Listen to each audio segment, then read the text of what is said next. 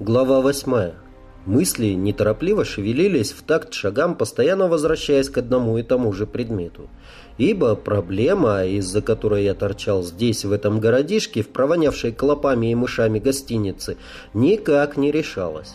Проблема называлась длинно и путано, а коротко заключалась в том, что в городе завелся серийник. За ним уже числилось девять смертей, и в преддверии визита самого вдруг решили немного подместить. Всякая шушера поспешно сматывалась, солидные люди залегали по тихим дачам, а моя проблема так и не сдвинулась ни на миллиметр. Убивал этот подонок всех подряд, но был у него свой фирменный почерк. Удар в голову. Как говорилось в одном милицейском протоколе, тупым тяжелым предметом, возможно, головой. Или кулаком, добавил бы я. Именно так погиб бегемот, оперативник из группы «Агат». Не слабый, кстати, опер и весом более центнера.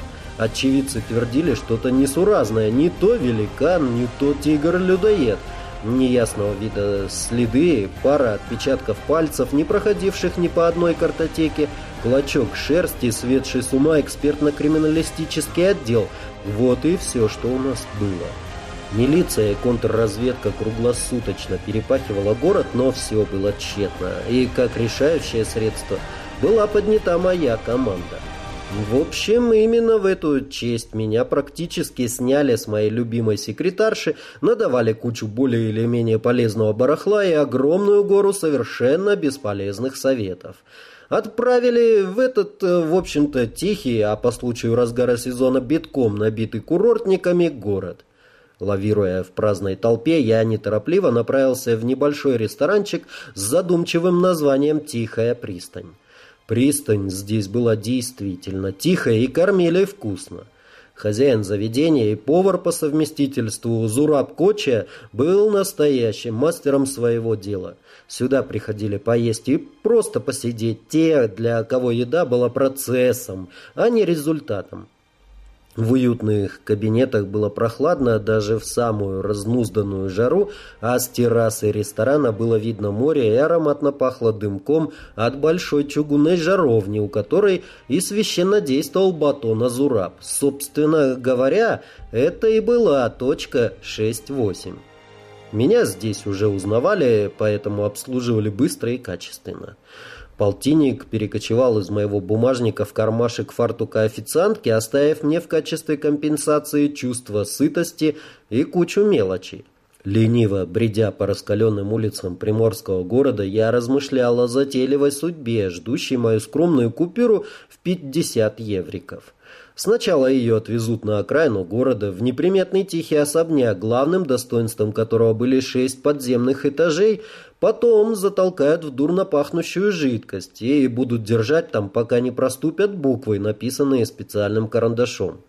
Затем в конец испорченную бумажку просто сожгут, а пепел выльют в унитаз, предварительно размешав его в стакане с водой. Такая вот незавидная доля.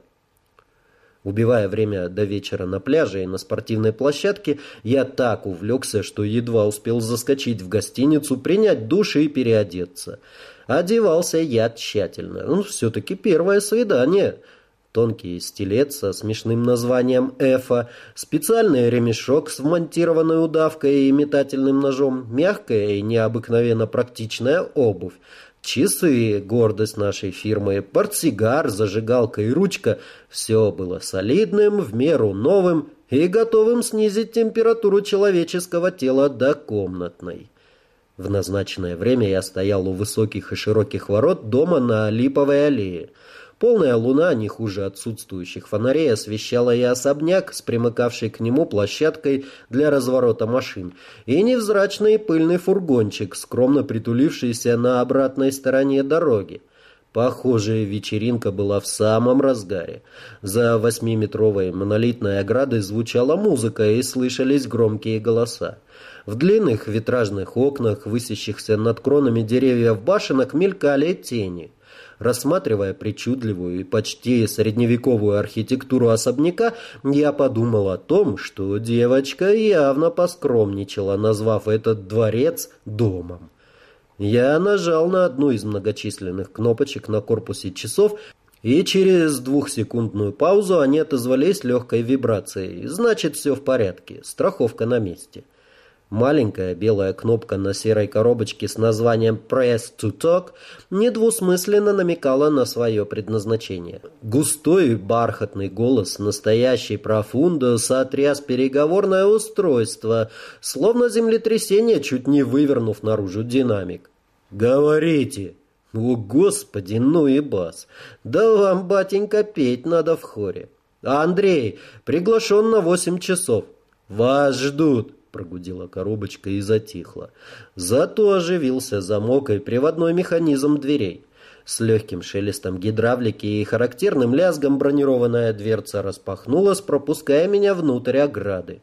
Опасливо проскользнув мимо стальных челюстей, не прищемило бы, я боковым зрением заметил бегущую ко мне Лену. Одетая в легкое шелковое белоснежное платье, она была действительно великолепна. Крепкие, стройные золотисто-коричневые ноги, полупрозрачная ткань, под которой шоколадной тенью мелькало гибкое подвижное тело. «Андрей, как я вам рада! Пойдемте скорей!» А она подхватила меня под руку и буквально потащила по дорожке в дом. «А так мы на «ты» или на «вы»?» — спросил я, улыбаясь, и попытался попасть в такт ее суетливым движением. А она вновь озорно улыбнулась. «Ну ведь мы даже не представлены друг другу!» С шутливым ужасом воскликнула она. Мы как раз находились в тени большого платана, скрывавшего нас своей ажурной тенью и от дома, и от возможных камер на стене. «А это легко поправить», — сказал я, и в долю секунды сгреб ее в охапку, жадно припав к прохладным и сладким губам. Целую вечность мы стояли, торопливо поглощая друг друга. Затем отскочили в стороны и от неожиданности почти синхронно рассмеялись — а она укоризненно покачала головой. «Хулиган!»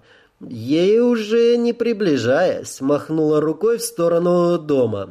«Follow me!» «Я-я!» Я шутливо отсалютовал рукой и поспешил следом.